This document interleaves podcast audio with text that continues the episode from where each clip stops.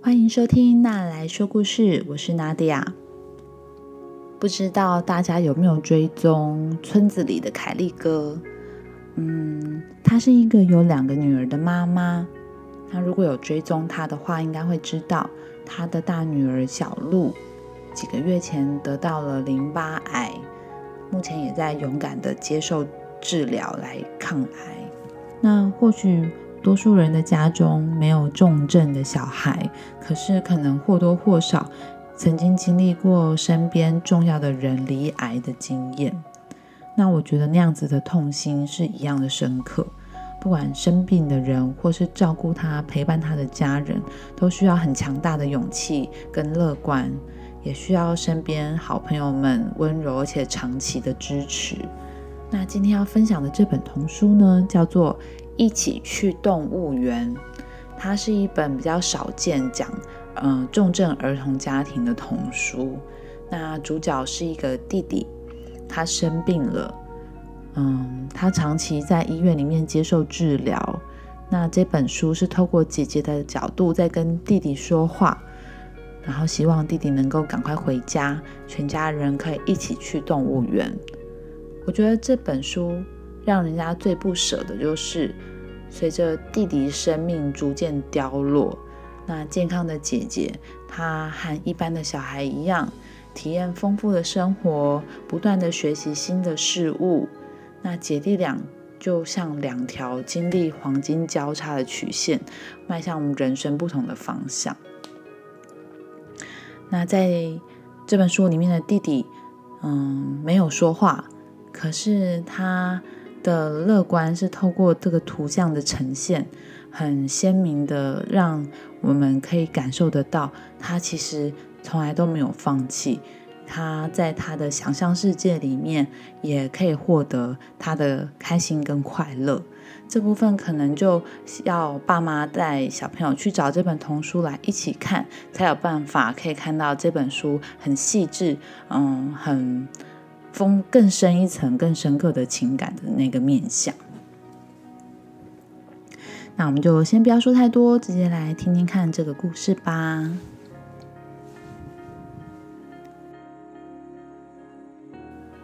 弟弟，好久不见，你的身体有好一点吗？你有没有想我？我有好多好多好玩的事情要跟你说。姐姐她拿着一本画册，拿了一盒蜡笔，很开心的去找弟弟。弟弟在医院里面坐在病床上，姐弟俩都戴着口罩。姐姐在跟弟弟一起画画。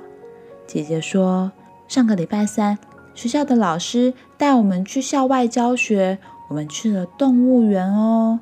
动物园好大好大哦，我看到了好多不同的动物。”弟弟，我希望你赶快好起来。下次我们全家人可以一起去动物园。虽然弟弟没有去动物园，但是姐姐跟他讲了很多在动物园看到的不同的动物，有长颈鹿、山猪、鸵鸟，而且姐姐把这些动物画在纸上，让弟弟可以知道这些动物长什么样子。弟弟也想象长颈鹿正在舔着他的头，告诉他说：“不痛不痛。”鸵鸟跟山猪也在病床帘子的旁边，一直守护着他。弟弟，妈妈说你打了很多的针诶，我看你现在手上还插了一条长长的管子。我告诉你，我觉得你好勇敢哦。我们学校开学的时候，我只是打了一次预防针，我就痛得哭了出来。弟弟虚弱的躺在床上，妈妈正在摸着弟弟的头。弟弟想象，除了妈妈之外，小兔子也摸着他的头，还有一只狐狸靠在他的脚边。弟弟的画册里面有着狐狸，有着小兔子。他还画了一张妈妈的画像，妈妈看起来很不舍，摸着弟弟的头，另一只手按着自己的心脏。妈妈的心应该也很痛吧？姐姐说：“我们好久没有全家人一起吃饭了。弟弟，你不在家，都没有人帮我吃掉我最讨厌的花野菜。”弟弟在医院里面吃着花椰菜，想象有好多动物陪着他吃饭。有一只很大的大象，快要把病床的椅子给坐垮了。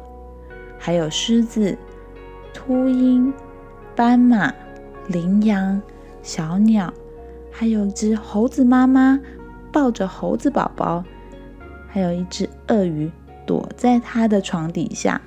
大家都在跟他一起吃饭哦。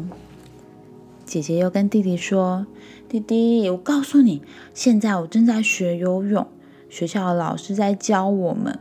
哇，我现在还不太会，好几次我都被水呛到呢。”在医院的弟弟，他没有办法学游泳，但是呢，坐在浴缸里面洗澡的时候，他都会想象有很多小企鹅。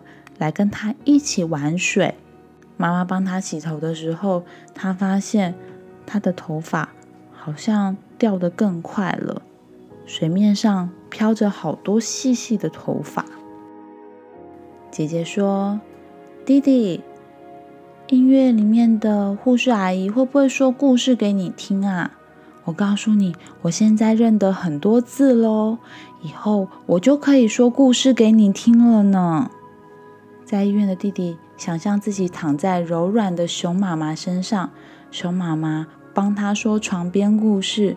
说完之后，他就很舒服、很安详的睡着了。姐姐问弟弟说：“弟弟，晚上你一个人在医院里面睡觉，你会害怕吗？”弟弟已经在医院里面住了很久了，晚上睡觉的时候。他都会想象有猫头鹰、有蝙蝠、飞鼠，大家都来陪他，所以晚上睡觉的时候，他并不会觉得害怕或孤单。姐姐又跟弟弟说：“弟弟，我好无聊哦，我一个人在家，虽然很多玩具，可是我都觉得不好玩了。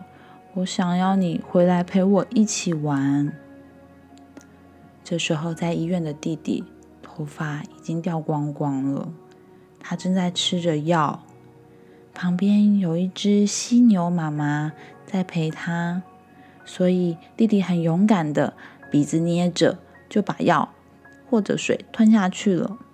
姐姐跟弟弟说：“弟弟，我现在在学脚踏车呢，我已经快要学会喽，我跌了好几次。”现在已经越来越会骑了。弟弟的脚已经不太能走路了，现在都要坐着轮椅才能出去。爸爸偶尔会推着他到医院的走廊上面晒晒太阳。弟弟会想象在医院的走廊上有很多蝴蝶在飞。姐姐说：“时间过得好慢，好慢，好慢哦。”好想要问医生，到底什么时候才可以让你回家呢？在医院的弟弟躺在床上，医生拿着听诊器在帮他做检查。妈妈靠着爸爸的肩膀，两个人露出了非常担心的表情。医生说，弟弟需要动一个手术。医生、护士阿姨很认真的在帮弟弟动手术。动物们也都来帮弟弟加油了。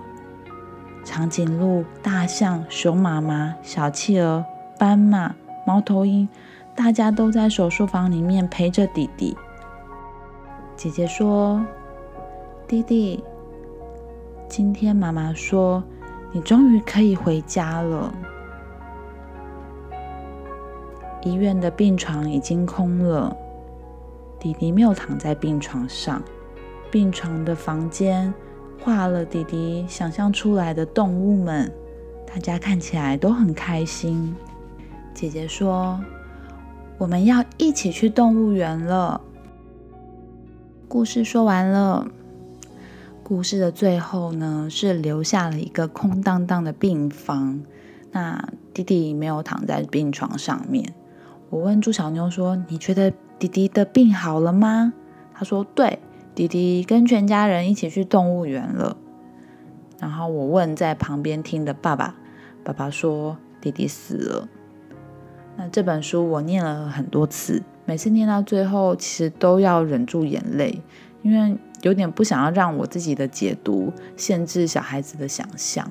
但是其实有可能是我自己想太多，就可能更自然的表达我自己的情绪，也可以帮助朱小妞从不同的角度想象故事的发展。那生病的人如果最后离开了这个世界，陪伴他一起面对病魔的亲人，要怎么样整理自己，继续走下去呢？其实，今年我的奶奶、外公，还有一位很尊敬的学长，都离开世界了。我想要把这个故事送给我的爸爸妈妈，还有我的好朋友阿少，因为我在他们身上看到了很深的坚强。我不确定他们是不是知道，他们这样的坚强，默默的鼓励了身边的人。然后我很想要跟他们说，你们很棒。那可是你们也可以大哭，因为我确定你们身边都有人可以接住你。希望大家喜欢今天的故事。如果想要听更多的童书分享，也欢迎订阅“那来说故事”，或是把这个频道推荐给身边的朋友。那我们再见喽，拜拜。